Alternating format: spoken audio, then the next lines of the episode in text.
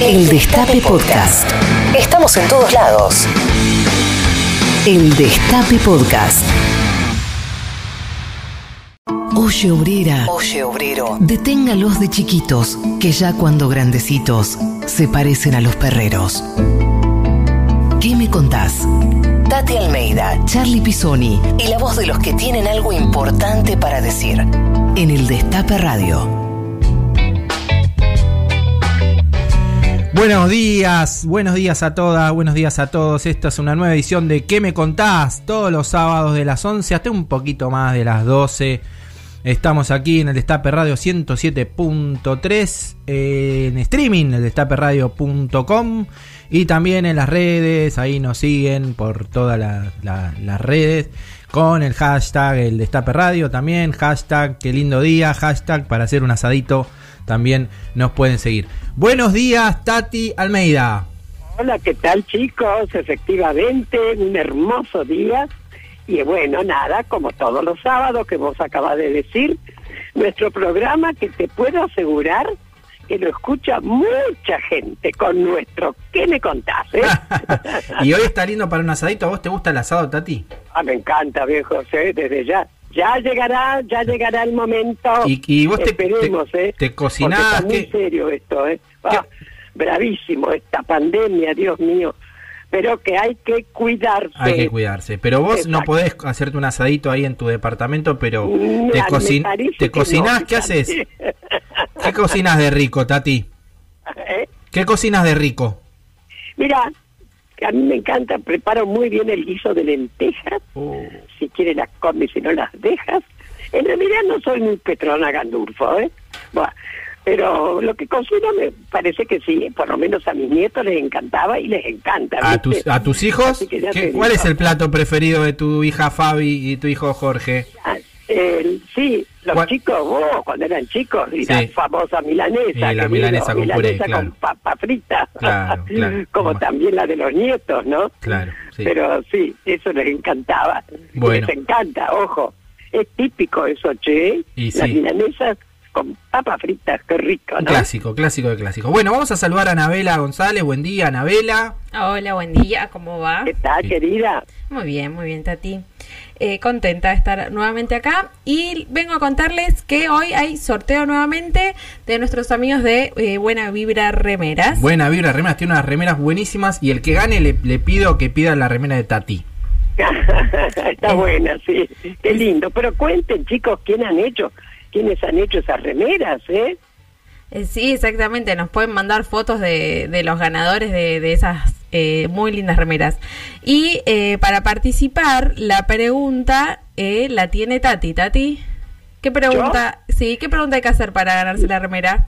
Bueno, decir cómo se llaman los hijos de nuestra entrevistada de hoy, que es Ángela Lerena. Exactamente, así que bueno, ya pueden contestar a nuestro Instagram y a nuestro Twitter, arroba que me contás y que me contás radio.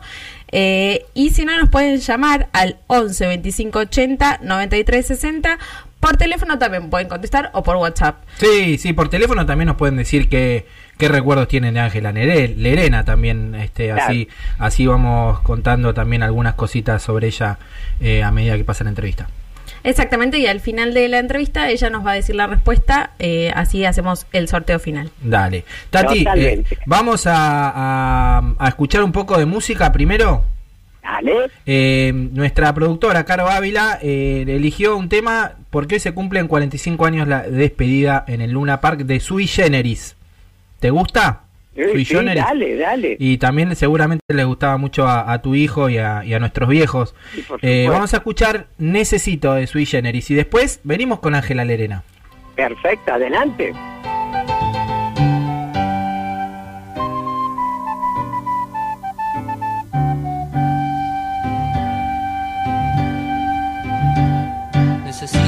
Alguien que me emparche un poco y que limpie mi cabeza.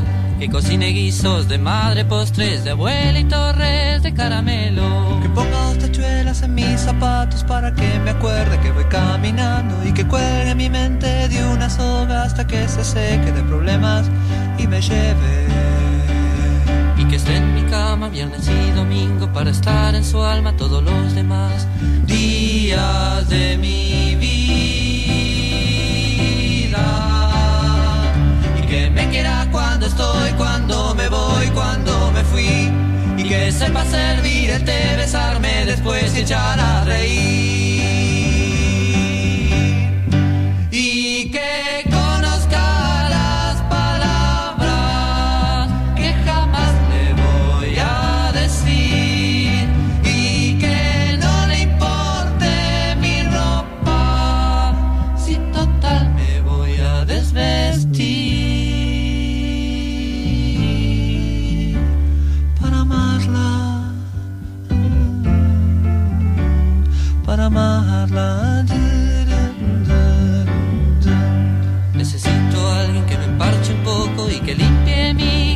Cabeza.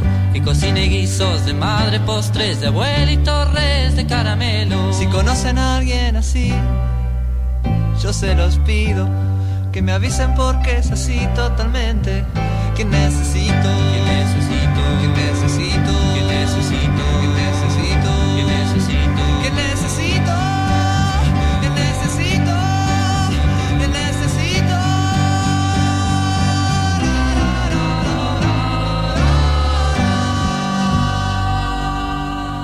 Estás escuchando a Tati Almeida y Charlie Pisoni. ¿Qué me contás? En el Destape Radio.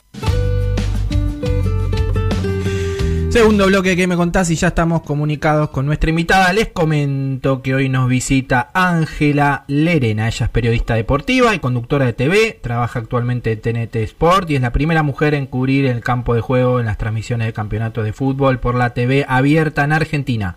Mamá de dos hijas y de un hijo. Bueno, hola Ángela, ¿estás ahí? Hola, sí, acá estoy. ¿Cómo están mis queridos y admirados? Tati, ¿Qué tal, querida? ¿Te Anabela, ¿cómo imaginas encantada? Y un orgullo, un orgullo, querida, que una mujer justamente y que, y cómo, que seas comentarista de fútbol, ¿viste? Así que bienvenida, querida Ángela. Bueno, muchas gracias. Un gusto estar con eh, ustedes. Sabemos, Ángela, por todas las redes sociales, en fin, qué lindo ese cariño, ese respeto y admiración que sienten los dos, tu pareja de hace tantos años, Alejandro Berkovich. Pero viste que nuestro programa se llama ¿Qué me contás? Bueno, dale, contanos. ¿Cómo empezó esa relación tan linda? Ah, Ay, sí, callate, porque además de, de- no, porque no es que seamos chusmas, pero nos encanta saber Bueno. toda esa faceta de nuestro entrevistado. ¿viste? buenísimo, buenísimo. Sí, con gusto. Bueno, eh, nosotros trabajábamos en el diario Crítica de la Argentina, el diario que fundó Jorge Lanata. Eh, y no, por supuesto no, no nos conocíamos, él venía de un de otro diario de, de economía que no tenía nada que ver con lo que hacía yo y yo trabajaba en ese momento en Teis Sports, en el canal de deportes. Y bueno, yo iba a la mañana al canal y después al diario, así que siempre andaba toda maquillada, peinada y, y como era así, como salía en la tele, él ni bola me daba, como... ah. y yo lo tuve que perseguir un poco. Y después armamos la, ahí por, al principio no me daba bola, después armamos la comisión interna, eh, que bueno, eh, al principio tuvimos que juntarnos en bares y todo, porque bueno, hasta que o, vos o no sea, enviaste- perdón, vos te flechaste enseguida. A mí, a mí como que me interesó del principio. Después cuando eh, cuando empezamos a armar la comisión interna, que nos encontrábamos medio de, de formas ocultas y, y qué sé yo, ahí ahí ya me empezó a gustar más. Eh, ahí lo conocí, digamos, más. Y bueno, después cuando hicimos la comisión interna, eh, yo estuve en la primera comisión interna, él estuvo en la segunda. Y bueno, en ese en ese en esa en ese camino de, de trabajar juntos y militar juntos de alguna manera no, no- nos enamoramos. Yo lo, a mí me había gustado siempre, pero no, no nos dábamos bola al principio. Esto que yo decía, yo era la de la tele, encima de deporte, cero Sí. para él. Eh, y ¿Y hace después sí, cuántos después, años, che, que están juntos? y 11 años y pico. Qué lindo, bueno, qué maravilla. Qué lindo. Eh, Pero sí, Ángela, lo, lo tuve que perseguir un poco, ¿eh? no, él no quería saber nada. Ángela, eh, ahora con la pandemia arrancaste un, una nueva, un nuevo ciclo que se llama Seguimos Educando, que se emite por la TV pública Paca Paca, Canal Encuentro, dedicado a niñas, niños y adolescentes eh, que están aislados en sus casas. Eh, ¿Qué comentarios recibiste de este nuevo ciclo? Eh, bueno, eh, en general excelentes porque realmente se trabaja bárbaros, es un, un ciclo, ahora justo lo dejé, lo dejé porque vuelve en cualquier momento al fútbol y, bueno, con todo no puedo, pero lo hice hasta, hasta hace unos días nada más. Y, y la verdad que es un, un ciclo bárbaro que eh, eh, es un montón de gente del interior especialmente me escribió para decirme que eso era el contacto que tenían los chicos con el colegio, que seguían aprendiendo, y un montón de curiosos, eh, digo yo siempre, que, que lo veían sin ser niños ni, ni estar en la escuela, porque realmente una, una, una hermosura los programas. Después hubo un montón de comentarios negativos, por supuesto, porque hay gente que siempre va a, a rechazar cualquier cosa que Sí, se haga sí, para, para, Sí, para ya. el público, para el pueblo, eso ya lo sabemos. Así que un montón de mensajes súper agresivos también y bueno, esos que, que más vale olvidar, pero no, pero una de fondo no olvida porque hay que hay que luchar contra esas ideas de que, de que todo lo que aporta el Estado para los que menos tienen es tirar la plata, ¿no? Claro. Eh, Era- en definitiva, un, ya, programa muy hermoso. Así que- ahora, escúchame, sabemos que, bueno, que sos una madre siempre muy presente con tus hijos, ¿verdad? Pero contame un poquito, ¿cómo te estás arreglando con esta cuarentena que tenés todos los chicos en tu casa todos los días? Sí, viste, Tati, es como una cosa es un rato los chicos y otra cosa es todo el día los chicos. No, eh, hay momentos que realmente disfruto un montón poder tenerlos y, y siempre pienso que cuando termine, ojalá en algún momento podamos recuperar la- una vida más normal, yo suelo viajar mucho y estoy mucho fuera de casa y digo, ay, los voy a extrañar, pero la verdad que es un poco intenso tenerlos todo el día, porque una es la que los tiene que entretener también, no Y solo... desde ya, y para los chicos también, ¿viste? Pero lamentablemente esa es manera la que, de es la que cuidarlos, hay, ¿no es cierto? Es la, es la que hay que hacer, porque bueno, no, no tener escuela, no tener ningún tipo de, de, de empleada, Claro, cuando viajo, cuando trabajo, tengo una señora y ahora no la, no la puedo tener. Claro. Eh. Norma le mando un besito que se muere por volver y no la dejamos por ahora. Eh, y bueno, y ahí estoy, Tati, todo el día con los platos, con los chicos, la chiquita tiene pañales. Ahora mismo se nos acabaron los pañales y, y está pobre con el pañal de la noche y estamos esperando a la farmacia que nos trae de urgencia carísimo unos pañales de emergencia. múltiple, querida, pues ya veo. Así andamos, pero bueno, lo disfrutamos, la verdad que lo disfrutamos. Les compré de todo, témpera, masa, estamos están todo el día ensuciando, todo el día haciendo lío. El sillón de mi de mi comedor, de mi living, pobrecito, no no da más, el- se le salió todo el relleno de lo que potrean. Pero bueno, ahí andamos, la verdad que, bien. Una, una historia, viste, después de la pandemia, los resultados en todo, cómo lo han sufrido. Claro, el sillón es la víctima, la víctima número uno de la pandemia en mi casa, por suerte, ¿no? Porque hay cosas muchísimo peores, pero es el sillón que no, no resiste más, Mm. pobrecito. Pero bueno, murió con honor. Ángela, estuvimos investigando ahí y vimos que comentaste en alguna entrevista que eh, seguías a tu equipo de fútbol de local y de visitante en la popular, te disfrazabas de varón para ir eh, a la cancha. Eh, ¿Cómo fue ese amor con el fútbol, con, con tu equipo? Bueno, yo soy una enamorada del fútbol desde muy chiquita. Tengo el recuerdo de los cinco en el transporte escolar de preescolar, que mis compañeritos me preguntaban, ¿de qué cuadro sos? ¿De qué cuadro sos? Yo no entendía qué quería decir, así que le, pregunté a uno de mis tíos y, me explicó y desde entonces me hice de, su cuadro y eh, me empecé a interesarme y a, a leer cuando venía el diario, eh, en lo de mis abuelos aparecía el diario, leer la parte de deportes y después empecé a comprar la revista El Gráfico y bueno, y me empezó a encantar, empecé a estudiar, a saberme todos los nombres, tenía colgado en mi pared de mi casa, de mi cuarto, todos los los pósters que salían en el gráfico, aunque fuera de, de cualquier equipo, porque me estudiaba todas las formaciones, las caras, los nombres, eh, una, una apasionada total. Y, y bueno, y así, y sí, iba a la cancha, eh, me, me iba por ahí, no sé, mi equipo jugaba un miércoles, le decía mamá, mamá, no voy al colegio, me voy a la cancha y, y por suerte mi mamá siempre me dejó, creo que no, no se daba mucha cuenta en qué consistía todo.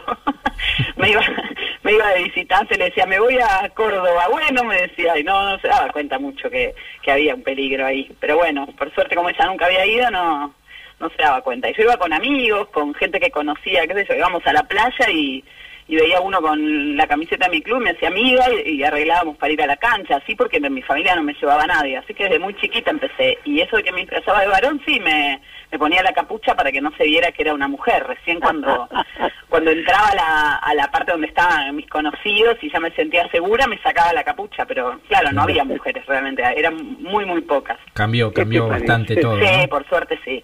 Por suerte sí. Igual a, la- a las populares ya no voy, pero sé que hay muchas más chicas. Bueno, vamos a, a- a pasar un poco de la música que elegiste para esta entrevista. Elegiste a Divididos. Sí, ¿Te los gusta? amo, amo dividido. Ah, nosotros también, nosotros también. Y ya que estamos, como el sillón hay que cambiarlo, eh, podemos, este, definitivamente podés saltar arriba porque vamos a escuchar un rock and roll Rasputín de Divididos, así que le podemos dar una buena salida al sillón de Dale. Ángela, dale. Dale. Rock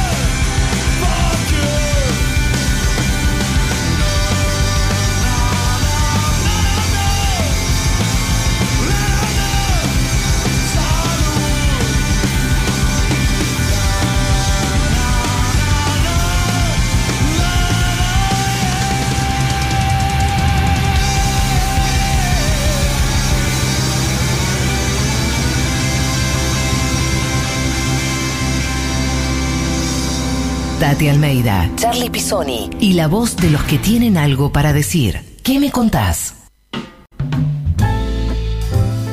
Seguimos en el Destape Radio con nuestra queridísima invitada Ángela Lerena. Exacto, justamente, querida Ángela, cuando vos le dijiste a tu padre, ¿te acuerdas que querías estudiar periodismo deportivo? ¡Wow! sobre el pucho te dijeron, pero si sos mujer. Bueno, ahora, escúchame, desde ese momento, ¿no? Hasta ahora, ¿qué, qué análisis haces de tu carrera, vieja? Y bueno, Tati, estoy feliz con mi carrera. Justo estoy eh, medio eh, reflexionando acerca de, de mi trabajo y todo, porque Claro. en un mes cumplo 25 años de periodista ya. Así que, así que bueno, eso me, me llevó a, a pensar mucho sobre, bueno, sobre eso, sobre eh, mi oficio, sobre todos estos años. Y la verdad que ya superé mis sueños hace rato. No, no, no, no puedo decir más que más que eso. Estoy muy agradecida a toda la gente que, que fue confiando en mí a lo largo del camino, que me dio oportunidades. Sí, Y bueno, que te después también- aceptó, que te aceptó, ¿verdad? que me- sí, que me aceptó y a- algunos me, me eligieron y me, y me fueron dando puestos y me, me, fueron empujando un poco porque alguien me eligió para, para cubrir eh, a Boca, que es el equipo más importante o uno de los dos más importantes en realidad del país. Y, Exacto, pero- exacto. Escuchame, ¿y tus papis qué dicen ahora? y bueno, no, no se, no se acuerdan mucho que, que me decían esas cosas, se ríen. Eh, sí, mis tíos, también mis tíos que estos que les contaba, con los que hablaba de fútbol, me decían, pero si sos mujer, pero si sos mujer, parecía una locura. Bueno, eh, yo soy de una familia de profesionales, todos mis tíos fueron a la universidad, yo también Claro, estudié claro. comunicación social, pero había algo de eso también de que parecía poco para... Viste, hay como un prejuicio con el periodista deportivo que es medio burro. y bueno, por suerte somos unos cuantos que, que queremos demostrar que no, que no, no, no necesariamente. Y bueno, estoy muy Mm. contenta también de la dimensión eh, de género que tiene mi, mi avance en esta, en esta carrera, porque bueno, también en, en algún momento me di cuenta que lo que yo hacía como mujer podía repercutir en otras mujeres. Dije, ah, pero pará, si a mí me van a jugar todo lo que hago, bien o mal, eh, me van a jugar por el género y no solamente como Ángela, y bueno, entonces voy a hacer todo lo mejor posible para que llamen a otras mujeres. Y ¿Qué bueno, te parece? Una pionera, querida. Ja. Nos dimos cuenta y, y nos hablamos con las otras periodistas deportivas, Tati, y nos ponemos de acuerdo y nunca nunca nos, nos criticamos, siempre nos están buscando para que nos peleemos, para que digamos cosas malas de la otra. ¿Con quién hablas, Ángela? ¿Con qué periodistas? tremendo. ¿Con qué ¿Eh? periodistas? ¿Con qué periodistas deportivas hablas? Bueno, eh, yo soy muy amiga de Luciana Rubinska, Ujú. eh, de Débora D'Amato, que ahora trabaja en Intrusos, y bueno, últimamente nos estamos juntando con prácticamente todas las que las que ven en, en televisión. Alina todavía no la, no la no la logramos hacer venir, pero pues siempre está muy ocupada y vive acá en, lejos en zona norte, Está más lejos que yo. Viviana Vila bueno, también está también que ¿Eh? ¿Cómo? Vi- Viviana Vila que Está comentaba Viviana también. Vila, Viviana Vila, sí, nos, nos juntamos mucho, están, bueno, la- las chicas de, de Teis Sport, está Bárbara Vitantonio, Ujú. que eh, Sí. junto con Ceci Franco son las organizadoras de, de grandes cenas de muchas de nosotras, con las chicas bueno. de ESPN.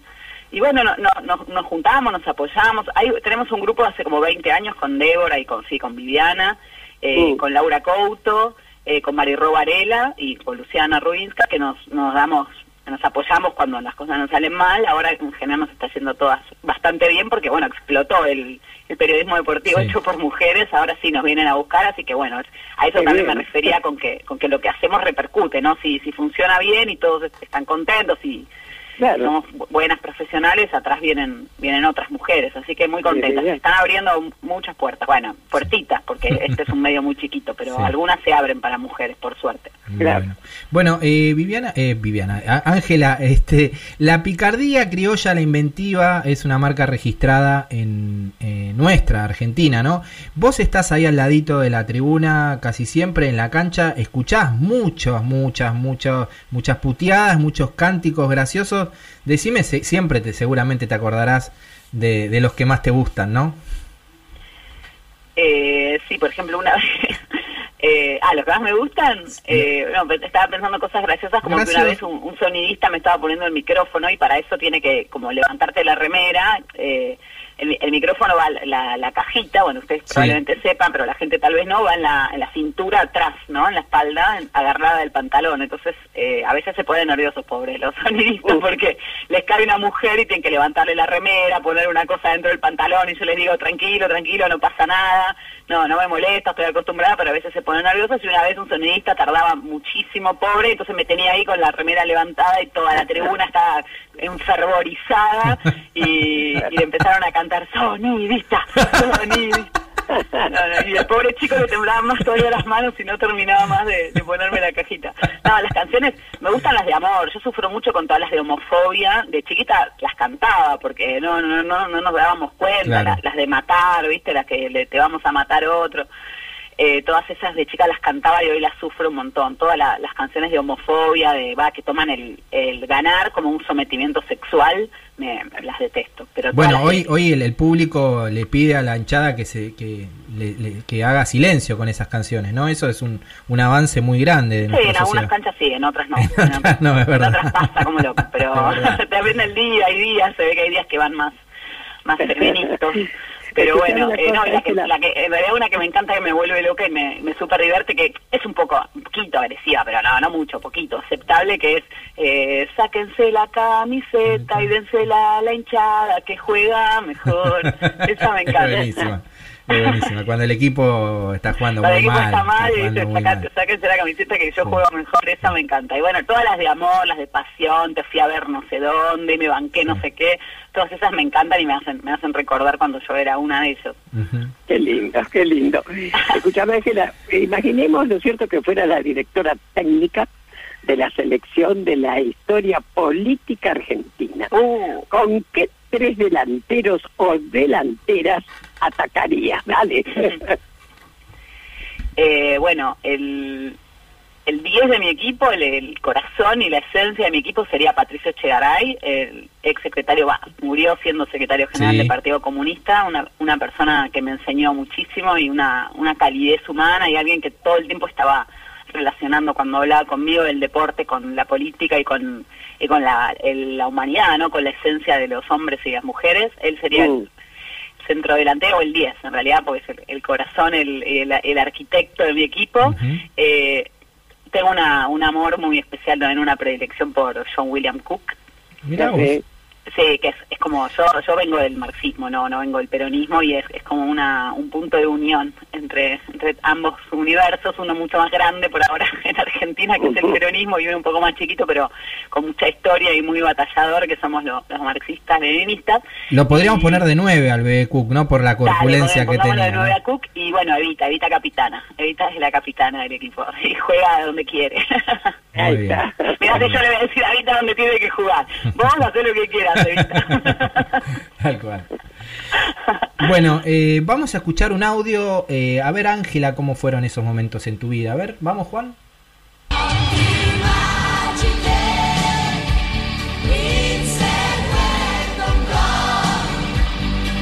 Podés tararearla, Ángela. No me animo, es muy, es muy aguda. Pero qué linda, qué linda. Mundial 90, una canción Sí. histórica, que hace poquito se cumplieron los 30, los 30, perdón, los eh, 30 años, sí, del Mundial 90. Eh, ¿Cómo fue ese Mundial para vos? Bueno, ese mundial fue el más importante de mi vida para mí. Eh, y eso que a otro fui, pero y este no. Pero bueno, eh, yo tenía, era adolescente y. y veníamos de ser campeones, yo me acordaba del, último partido, de mi familia festejando, pero obviamente en el 86 no había visto los partidos y en el 90 vi todos y bueno, fue fue parte de este enamoramiento que me trajo hasta acá y que, que no se me pasa nunca con el fútbol y fue hermosísimo. Iba a la casa de mi amiga Mila, fui un día a la casa de mi amiga Mila eh, en algún partido, el segundo de haber sido porque el primero perdimos y ganamos, entonces los hermanos que, que son muy futboleros me dijeron, tenés que venir todos los partidos. Eh, Mila, que venga Ángela a todos los partidos, por favor. Claro, entonces claro. desde ahí eh, estaba invitada, medio obligada a todos los partidos a, a la casa de mi amiga Mila y nos re divertíamos. Eh, ella tiene, tenía en ese momento ocho hermanos, son nueve y bueno, fallecieron dos pobres y, y ahí entonces descontrolábamos entre todos con los partidos y la verdad que me divertí muchísimo, vi, vi muchísimo, me la, la sensación de injusticia de haber perdido esa final con ese penal que es Sí, dudoso, ¿no? pero para mí en ese momento era un choreo total y me sentía estafada por el fútbol y, y todo ese toda esa esa alegría mezclada con esa bronca es el combustible que todavía me hace estar enamorada de- del fútbol, ¿no? Todas esas cosas que te pasan épicas y a la vez otras trágicas y, y bueno, eh, todo eso me, me mantiene acá prendida de este juego. La verdad que fue un mundial que, que lo recuerdo con mucho mucho cariño y mucha pasión. Aparte acá en, yo crecí en San Isidro y nos juntábamos en una esquina muy muy tradicional que hay en Acasuso, de una heladería, a, a festejar los, partidos que ganábamos y nos juntamos igual el, el día que perdimos a llorar Así que fue también algo de que en mi- barrio no, no suceden muchas cosas en la calle. Así que hacer algo en la calle con mis vecinos y con la gente del barrio fue realmente re lindo. Un recuerdo bárbaro. Qué Y mi- sí, se nota, se nota que para vos eso es una cosa histórica que no te vas a olvidar, ¿eh? Sí, tiene que ver con la edad, ¿no, Tati? Que me agarró en la adolescencia. Entonces, bueno, uno Claro, también, claro. los recuerdos Claro. que tiene de los equipos eh, un poco se vinculan con, co- cómo era tu vida en ese momento. Por eso ese equipo me quedó, yo era chica y, bueno, ¿Y era todo, todo diversión para mí el fútbol. Claro, claro. Escuchame, querida, solo dos clubes de fútbol profesionales tienen mujeres, ¿viste? En los cargos ejecutivos. ¿Vos crees que va a llegar el momento en que las instituciones deportivas respeten la paridad de género? ¿Te parece? Y está difícil. Eh, creo que va a ser como va a ser como en la política, que vamos a ocupar cada vez más espacios. De hecho, está pasando. Pero bueno, eh, llegar a una a la paridad hay que hay que destruir todo desde raíz para que la mujer pueda llegar a la paridad total, ¿no? Porque siempre siempre, siempre seguimos sufriendo un montón de, de desigualdades. Eh, empezando porque en casa el- casi todas las mujeres se ocupan más de, de las cosas de la casa que, que los varones y bueno eso ya te va alejando y no y se hacen yo estoy en el mundo del, del sindicalismo también y se, se hacen reuniones a las 12 de la noche y vos no podés porque alguien tiene que acostar a tus hijos y bueno Claro. así que paridad es difícil pero en todos los clubes hay eh, o en prácticamente todos hay eh, departamentos de género eh, dentro del club o, o organizaciones que participan de la vida del club que, que tienen eh, organizaciones feministas, hay Huracán Feminista, San Lorenzo Feminista, Estudiantes Feministas, Gimnasia Sí. Feminista, y, y de, de las chicas y, y los chicos que son que son compañeros de las chicas están trabajando muy bien adentro de los clubes para, para hacerse lugares. Después el poder es muy difícil disputarlo eh, así, siendo mujer, teniendo por ahí, est- estando un poco afuera de los círculos de decisión, y, y el- al hombre le cuesta compartir ese poder y, y- darnos espacio, pero bueno, las, las chicas lo están logrando, la- las chicas y mujeres de Seguro, a bueno, poco están. ese es el avance estupendo que estamos haciendo las mujeres y no hay retroceso, ¿eh?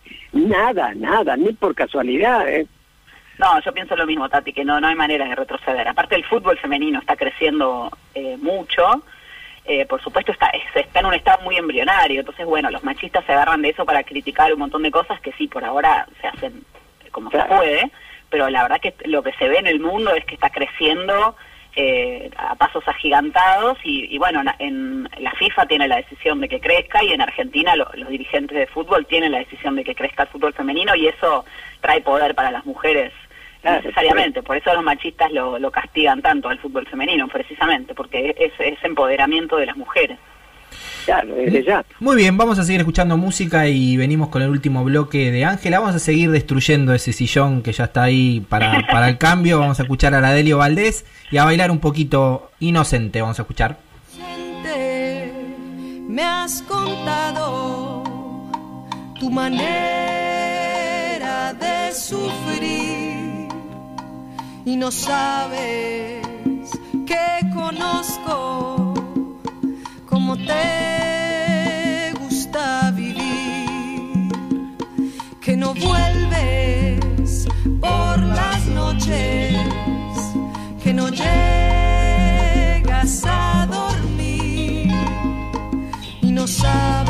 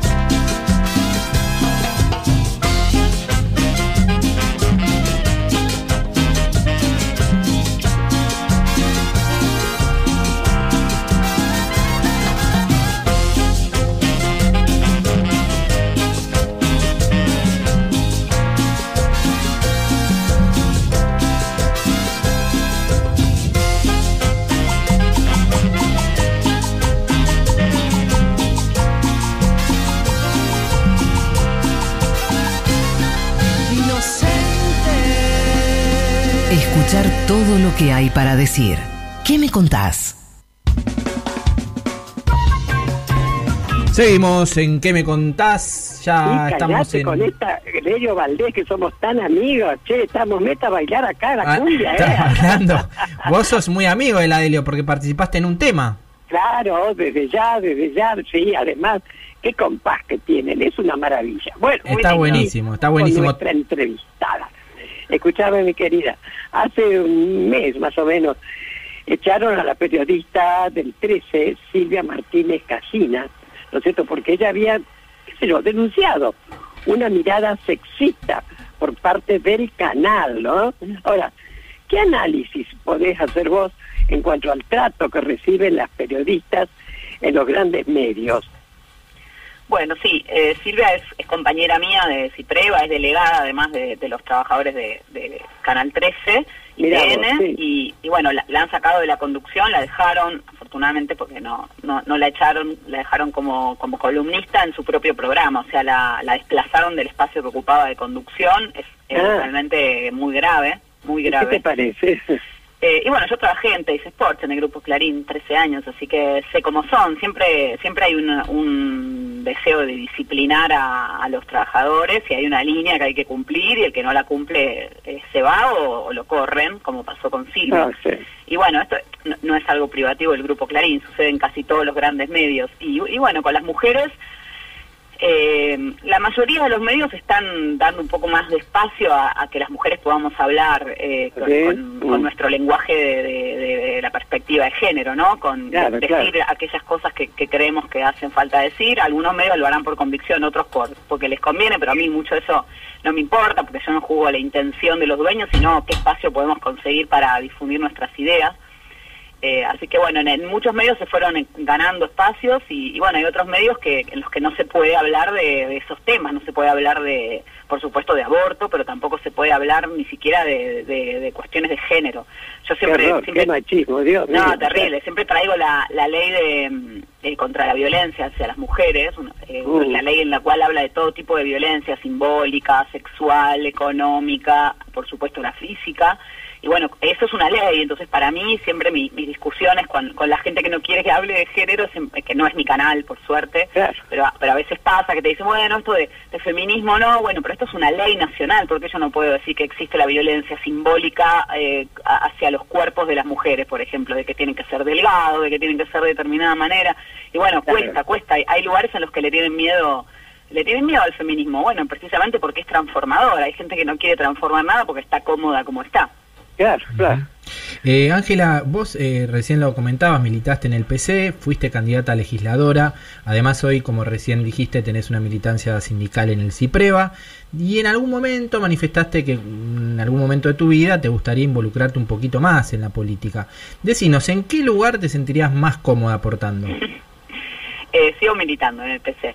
Ajá. El PC está, está en el frente de todos. Eh, siempre, siempre lo pienso, ¿no? Es, es como que hay, hay un camino medio como posible, que es algún día intentar ser legisladora o legisladora porteña o, o diputada, y, y ese camino me gustaría, pero lo que más me gustaría, lo estuve pensando estos días, es eh, eh, ser ministra de Trabajo o acompañar a un ministro de Trabajo o una ministra de Trabajo. Digamos, eh, en- entrar en, el- en el área del Ministerio de Trabajo me encantaría, porque me tocó ser delegada, me Claro. tocó acompañar eh, bueno, ir con mi, con mi comisión interna a, negociar al Ministerio de Trabajo contra las patronales, digamos, y eh, cu- cuestiones injustas, y es muy importante ese árbitro, el árbitro del, de- del cual. Ministerio de Trabajo para, para, para proteger al más débil, en este caso que son los trabajadores. Y hay, hay leyes laborales, o sea que no, no es que el Ministerio de Trabajo hace lo que quiere, pero las leyes laborales no se cumplen. En general, eh, se vulneran los derechos de los trabajadores sin ningún tipo de consecuencia con leyes escritas. Nosotros, eh,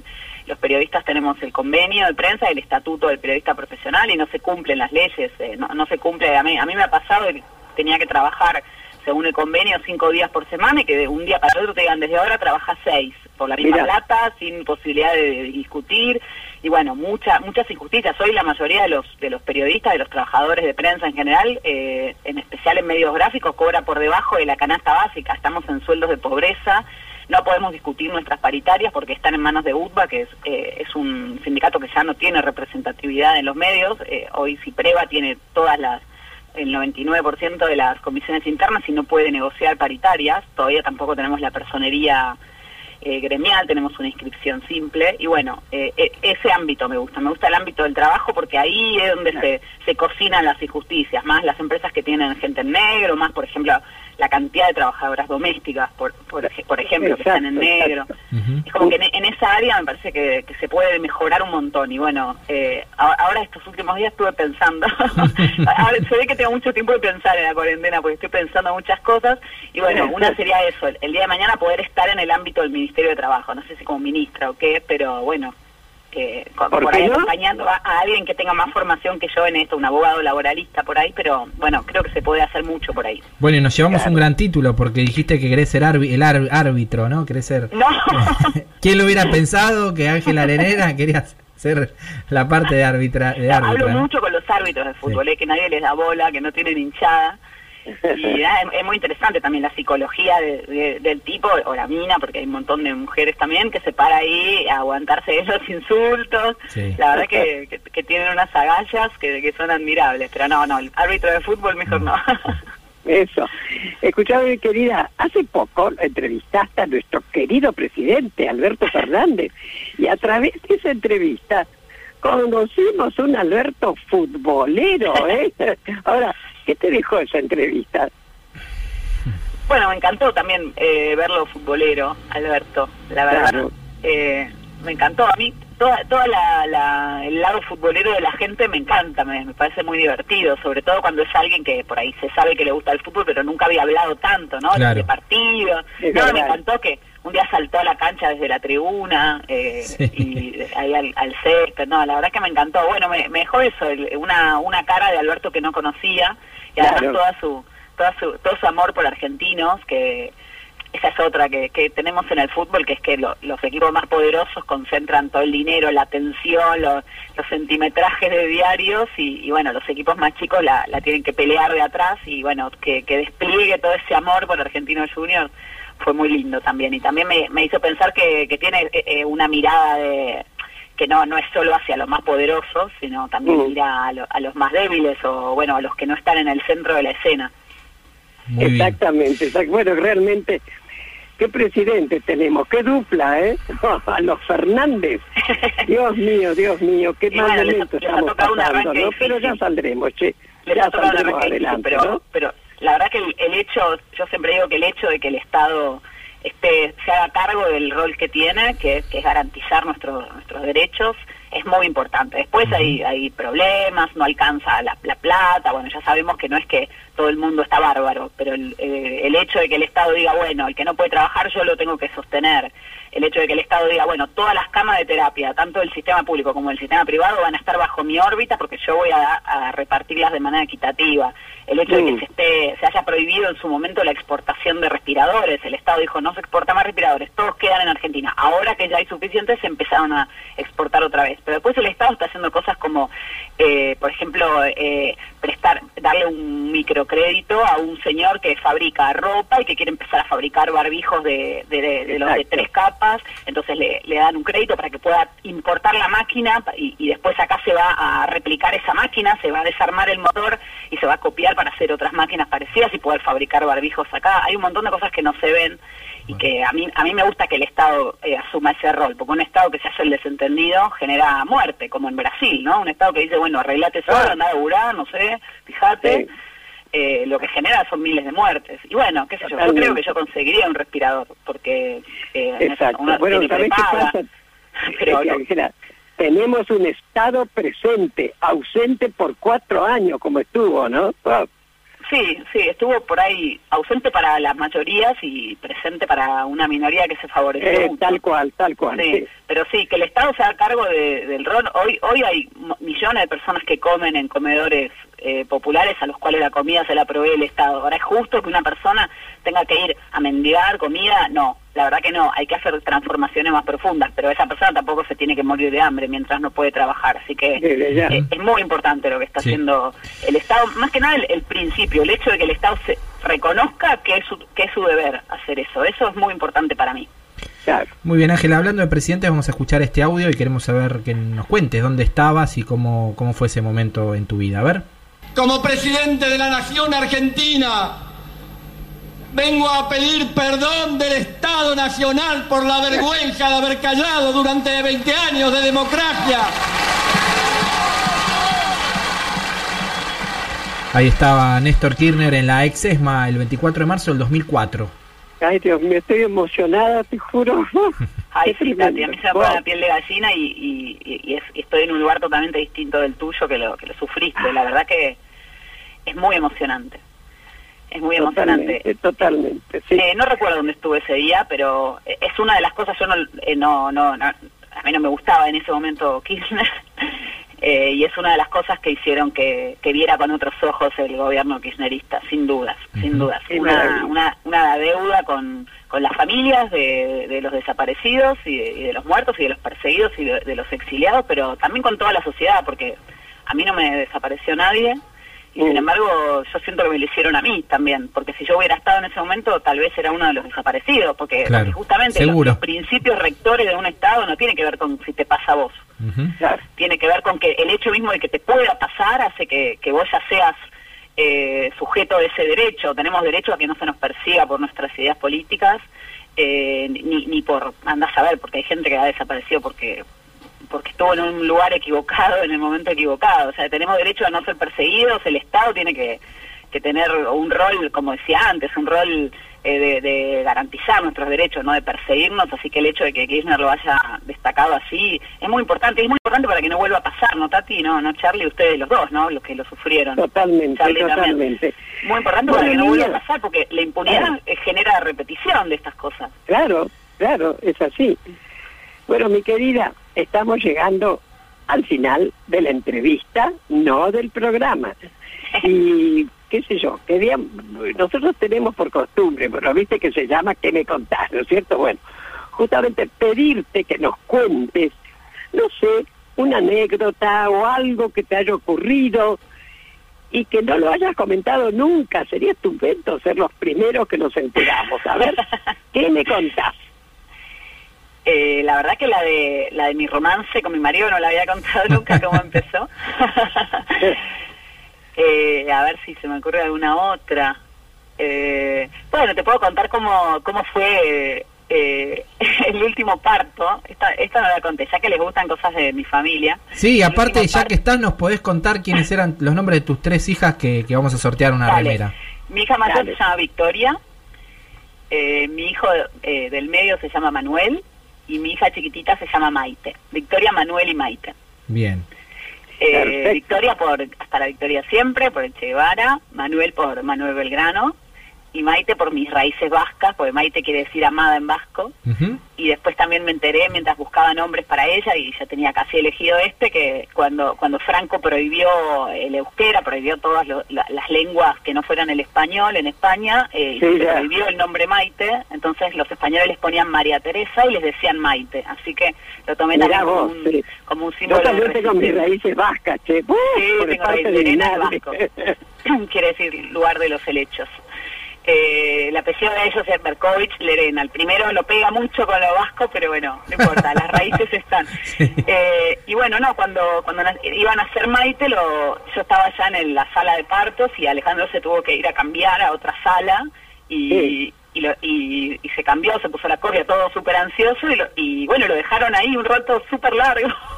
No le decían Entonces nada. Empezó a golpear, empezó a golpear porque tenía miedo de perderse el parto y empezó a golpear así como es él, por eso por eso llegó donde llegó, pues no nunca se queda quieto, siempre está insistiendo para, para lograr lo que quiere, así que se empezó a golpear y, y- y desde el lugar de, la sala de parto yo estaba ahí sufriendo y escuchaba bum, bum, bum, bum, y me decía, ¿qué es ese ruido? Me parece que es el papá, decían los médicos, y era el papá desesperado porque le abrieron la puerta para ver nacer a su hija. Qué lindo. Bueno, mi querida, contanos, ¿te has sentido cómoda? Es- Este, nosotros felices de haberte Ay, escuchado. bueno. Y Muchas realmente, gracias, qué sé yo, con- contentos, contentos y la cantidad de gente que incluso te ha escuchado y que ha conocido muchas facetas tuyas, ¿viste? Así que, bueno, ¿estás feliz, contenta de habernos acompañado? Muy contenta, la verdad es que son súper cálidos. Tati, las preguntas que haces es una gran entrevistadora, te digo, gran entrevistadora. Y bueno, muchas gracias a ustedes, la verdad que los admiro un montón, que el, el trabajo de los organismos de derechos humanos ha sido un ejemplo eh, de, de- de la lucha, de, no, no, no solo de, la lucha en es- eh, por este tema que es que son eh, que es tener justicia después de, de tantos años, sino en, lo que tiene que ver con luchar, ¿no? Cómo es luchar, cómo es eh, luchar con amor, con amor, con, con fuerza, pero con amor también. Así que muchas gracias a ustedes, los Bueno, muchísimo. querida, muchísimas gracias y nos estamos viendo en cualquier momento, ¿eh? Bueno, déjeme decir justicia por Facundo Astudillo Castro, porque no tienen que pasar más Ah, estas por cosas, favor, porque impunidad de repetición y justicia por Santiago Maldonado, porque si hubiéramos resuelto ese caso, a lo mejor eh, eh, ayudaba a que no volviera a pasar y como no lo resolvemos sigue pasando. Así que justicia por toda la violencia institucional que no, es organizada como en aquel momento, pero sigue sucediendo. Así Ya es, lo así es, creo, Ángela. Sí, Bueno, bueno, nos vamos con gracias. nos vamos con otro tema que eligió Ángela de Ataque 77 y ya tiramos el sillón por la ventana, las témperas, todo y nos ponemos ahí a, a- en el pogo con bueno, Ángela. escuchen la dale. letra de este, escuchen la letra, que lo elegí por la letra. Bueno, dale, la escuchamos. Te mandamos un beso Gracias grande. por todo. Beso. Un besito, chau, chau.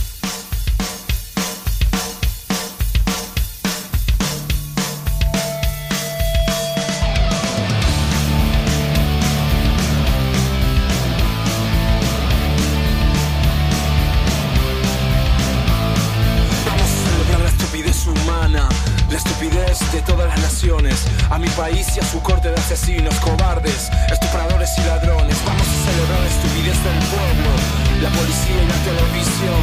Vamos a celebrar nuestro gobierno y nuestro estado que no es nación. Celebrar las juventudes sin escuela, las crianzas muertas. Celebremos nuestra desunión. Vamos a celebrar Eros y Tánatos, Persépone y. Vamos a celebrar nuestra tristeza, conmemorando nuestras vanidades.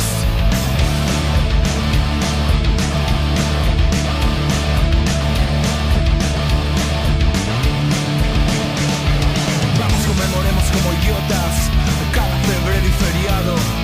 Todos los muertos en las calles, los muertos por falta de hospitales. Vamos a celebrar nuestra justicia, la ganancia y la difamación. Vamos a celebrar los preconceptos y el voto de los analfabetos. Conmemorar el agua sucia y todos los impuestos, quemadas, mentiras y secuestros. Nuestro castillo de cartas marcadas, el trabajo esclavo, el pequeño universo. Toda hipocresía y toda afectación, todo robo y toda indiferencia. Vamos a celebrar las epidemias y a festejando el campeón. Vamos a celebrar el hambre, no tener a quien oír y nadie quien amar. seguir alimentando las maldades. Vamos a aplastar un corazón. Vamos a celebrar nuestra bandera, nuestro pasado de absurdos gloriosos. Todo lo gratuito y feo, todo lo que es normal. Vamos a cantar juntos el himno nacional, la lágrima verdadera. Vamos a celebrar nuestra nostalgia, conmemorando nuestra soledad.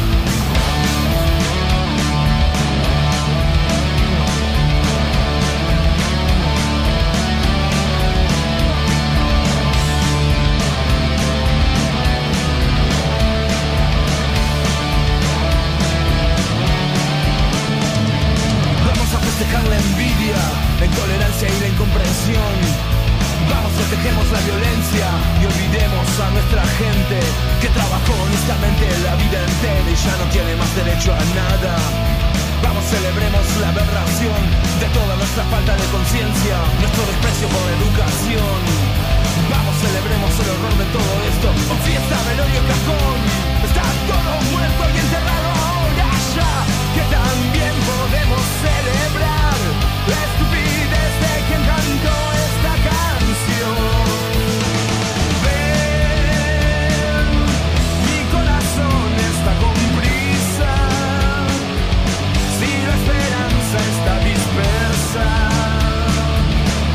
es la verdad que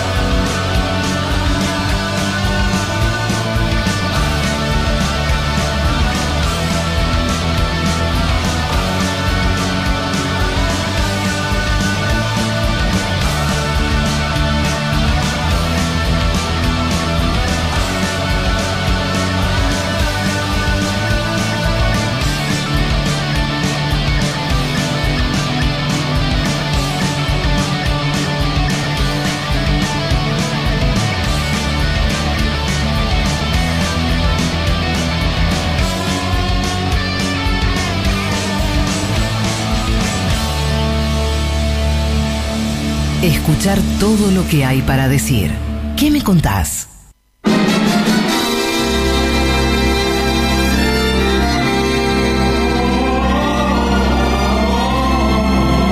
Desde este momento, el Destape Radio presenta a Rochín Marchafiotti y todas las canciones militantes que siempre quisiste volver a escuchar.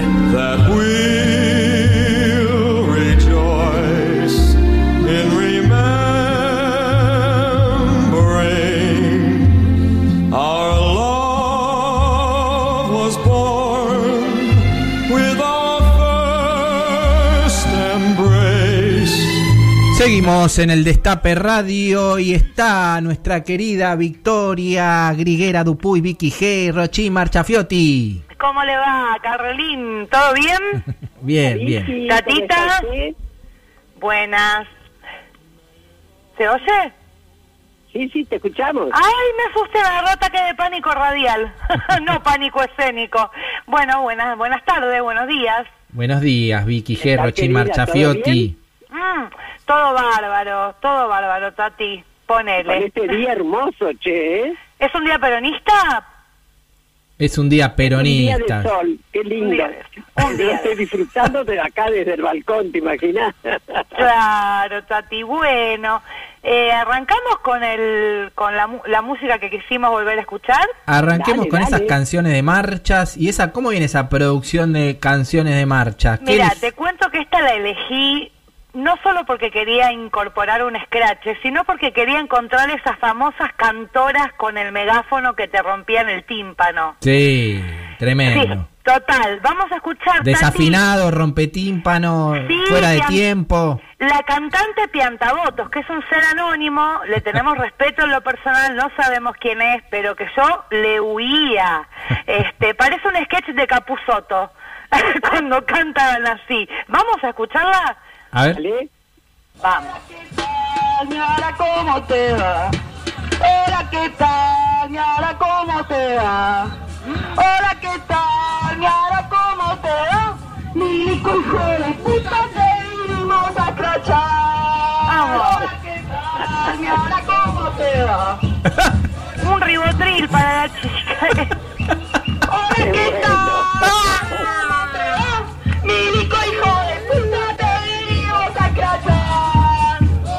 Vos decís que la gente eh, escuchaba ese cántico y cerraba la Sí, persiana. yo creo que había gente que en vez de ir a un psicólogo agarraba el megáfono. Sabés que sí, que es lamentablemente verdad. ¡Alerta! ¡Alerta a los vecinos!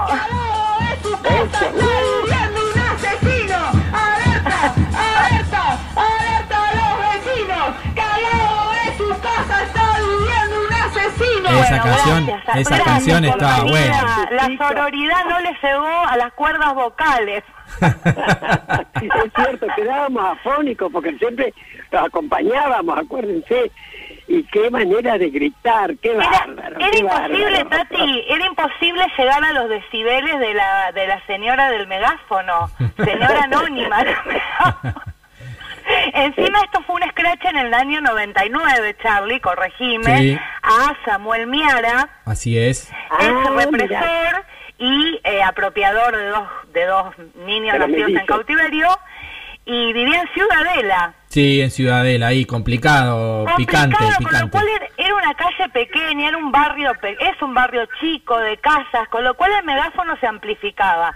Claro. O sea, no sé, si Miara le escuchó algo de castigo antes de los juicios, tuvo.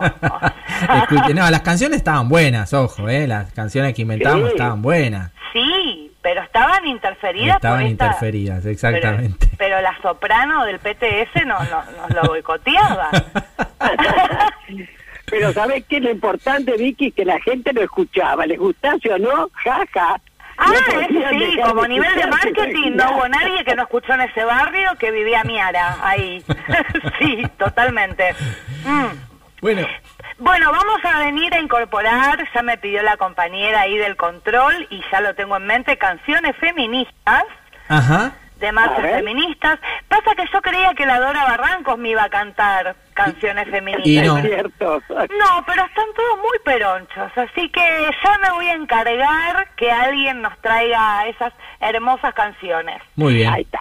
Muy bien. Ahora tenemos la anécdota del señor actor Tati Arturo Bonín A ver. sobre una canción que habla él que le recuerda historias de lucha. ¿La tenemos, Charlie? Sí, vamos a escucharla. Hola, soy Arturo. Bonín. Y la canción que más me impactó, o el estribillo que más me impactó, no es casual que se relacione con Teatro por la Identidad. Y es una canción tomada, tomada de, una de una cantante y compositora muy prestigiosa, que en este momento no me acuerdo el nombre, pero Virginia seguramente lo va a, a aclarar, que la estrofa fundamental dice, nos tienen miedo porque no tenemos miedo. Y eso me parece muy importante. No tenemos miedo de decir lo que somos, no tenemos miedo de decir lo que pensamos. Eh, hubieron épocas en que sí daba miedo decir lo que uno, a lo que a uno le pasaba por la cabeza, porque el, el próximo resultado era un balazo en la cabeza. Ahora, por suerte, las cosas han cambiado. Llevamos más de 30 años de pelea con esta democracia que sostengo que todavía está en pañales porque se manda cagadas, pero no nos van a apartar de este camino. No, nos tienen miedo porque no tenemos miedo. Un beso grande y feliz programa. Qué lindo, gracias Arturo. Gracias Arturo que nos regala la frase de nos tienen miedo porque no tenemos miedo. Me parece estupenda, ¿eh? Y aprovecho para decir que este año Teatro por la Identidad cumple 20 años. ¿Qué te parece? ¡Uh!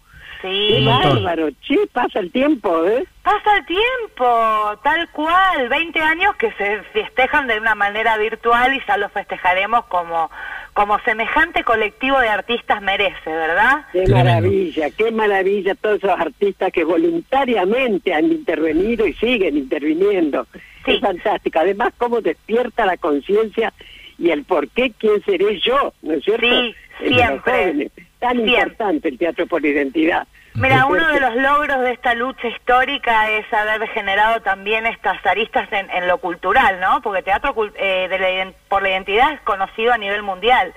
Tal O cual, sea, tal cual. Sí. Pioneros otra vez, querida, como otras veces, ¿eh?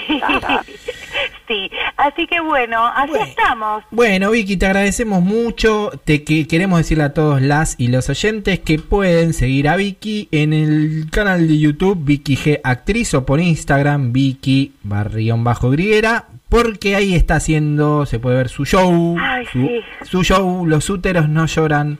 Humor en tiempos de deconstrucción, que era lo que no estaba, no tenía la canción que pasamos del bueno, scratch. Vicky, pasá tu chivo, dale. Sí, los úteros no lloran. Eh, mirá, mirá qué puntería, Tati. La estrené el primero de febrero y la terminé el 15 de marzo. Debut y despedida.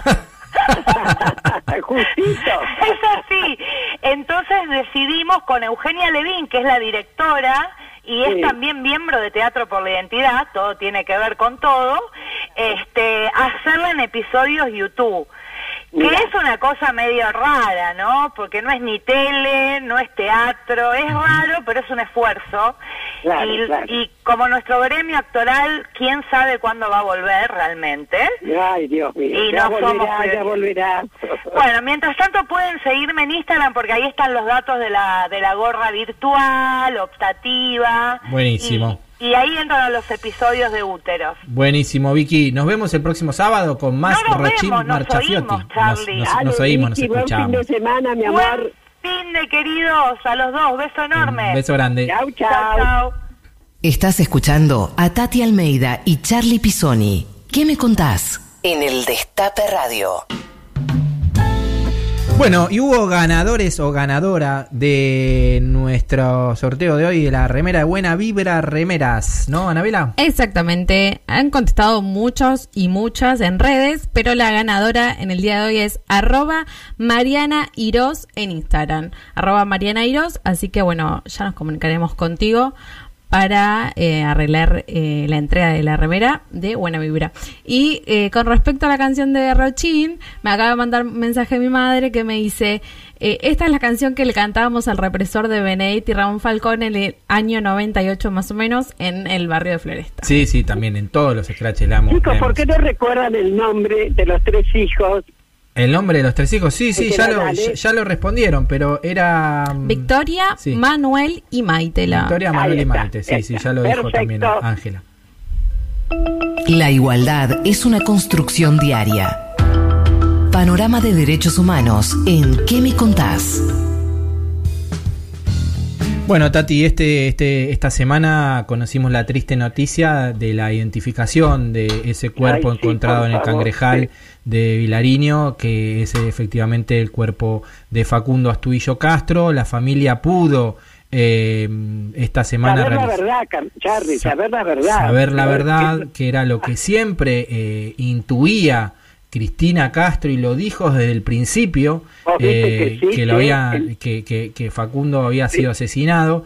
Y esta semana también pudieron enterrarlo vimos unas fotos ahí muy tristes eh, de la familia de Facundo los amigos enterrando a, a- a su ser querido eh, en, en su pueblo no en, en, en Pedro Luro Sí, que gracias a Dios han podido enterrarlo, ¿viste? Tener los restos de su hijo, de lo que tanto pedimos nosotros. Yo siempre digo lo mismo, Charlie.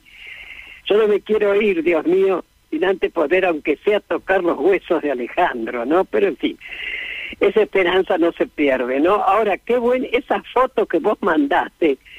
Pero Facundo, mi amor, era un militante, Charlie, ¿vos viste? Sí, Facundo, eh, por lo que estuvimos viendo, él, él participaba en una agrupación que se llamaba Semillero Cultural y participaba en un programa que era el programa Jóvenes y Memoria, un programa de la Comisión Provincial por la Memoria de, de la provincia de Buenos Aires, donde Sí. los jóvenes se expresan a, a través de distintas maneras. Él hemos visto un video que ha circulado donde él dice que es rapero, que, que bueno, y habla de, de cómo lo tratan eh, la fuerza de seguridad a los chicos en los barrios. Estaba comprometido, era un, como una, participaba de este centro cultural, eh, ayudaba, tenía una biblioteca, tenía una murga. eh, era un joven comprometido, ¿no? Eh, y, y bueno, y la importancia que vos re- re- resaltabas recién de poder haber luchado y poder haber este, eh, visibilizado a la, la desaparición de Facundo, como sucedió con el caso de Santiago Maldonado, hizo que aparecieran los cuerpos. Esto Sí, es muy importante ver, destacarlo, porque eh, muchas ver, veces por ahí, dentro de esta tragedia, no nos damos cuenta que si no nos movemos, si no reclamamos, si no exigimos, si no nos movilizamos, lo que sucede es el olvido, ¿no? Y es, es para destacar que después de esas tantas marchas que hicimos en Plaza de Mayo por Santiago, después de más de 70 días apareció el cuerpo, lo mismo sucedió con Facundo Estuillo Castro. Totalmente, total. Ahora vamos a ver que se haga justicia. Y eso es lo importante, que lo ha dicho el presidente, lo ha dicho Axel Víctor, el gobernador de la provincia de Buenos Aires, en fin, que no van a escatimar, que se va a hacer justicia. O sea que bueno, vamos a ver, realmente, Dios mío, ¿no es cierto? ¿Cómo termina todo esto? Ya está el cuerpo, ya está enterrado. Ahora todavía falta saber cómo, ¿no es cierto? De qué manera murió y sobre todo los culpables, ¿verdad? Así es, así es. Hay algunos indicios de algunos peritos que eh, marcan que fue eh, muerto por asfixia. Hay que esperar y ver qué, qué se determina. Pero desde aquí, como siempre lo hemos manifestado desde el principio, el acompañamiento a Cristina y la búsqueda hoy por la verdad y por la justicia para que se Sí, y- determine. Escuchame, Charlie, y Sí. hablando de scratches, Sí. ¿qué me contás? El scratch que le van a hacer a este represor que está muy campante viviendo en Alemania, Luis Esteban, ¿cómo es el apellido? Kiburg, Luis Esteban Kiburg, un, Exacto, bueno, un qué represor. maravilla este chico, Ezequiel Montero, viste que es, bueno, hijo de desaparecido justamente, ¿no? Sí, sí, un represor. Un represor que estaba allí escondido en Berlín, acusado de diversos Claro. delitos de lesa humanidad cometidos en Mar del Plata, que tenía la nacionalidad alemana, este, Claro. y que, bueno, estaba prófugo porque hay este, casi más de 50 prófugos de la justicia, y se había escabullido en, en Berlín, te- tenía su trabajo, y... No, sí, además iba a todos los restaurantes, sobre todo lo que había comida argentina, qué sé yo, y ahora le, lo han escrachado. Así le es. van a hacer el 12. Un Así es. escrache de aquellos, ¿no? Así es, Porque así es. claro, como este tipo tiene la doble nacionalidad y Alemania no no pueden extraditar, digamos, pero pero lo importante es cómo han tomado ahora bien para todo lo todo lo que se lo culpa, entonces se lo, se lo puede como alemán juzgar en Alemania. Claro. Así que ahí se cumple una vez más, ¿eh? Como los nazis les va a pasar, a donde vayan, los iremos a buscar. Y los iremos a buscar hasta Alemania, justamente. Y bueno, vayamos a Alemania, che. Así que Qué sí, Hijos. Berlín este, se, se fundó hace muy poquito y está justamente inaugurando su, su accionar con esta acción de scratch a este represor que vive en uno de los barrios más importantes de Berlín. Bueno, Tati, nos estamos yendo hoy eh, Sí, otro programa de ¿Qué me el contás? próximo sábado a las 11 de la mañana en el Destape con nuestro programa ¿Qué me contás? Así que gracias a la producción. Sí, acá está Juan Tomala, Anabela González, Belén Nazar, Carito Ávila. Y a pasarlo lindo este fin de semana, ¿eh? Bueno, por supuesto, quédate en casa, ¿no? Pero por lo menos nada, estar ahí tranquilos y aguantando la cuarentena, ¿eh? Muy bien, Chau, Tati. chau. Un beso grande. Chau, querido. Hablar, escuchar, decir. ¿Qué me contás? Tati Almeida y Charlie Pisoni vuelven la próxima semana para darle voz a quienes tienen algo importante para decir. El Destape Podcast. Estamos en todos lados.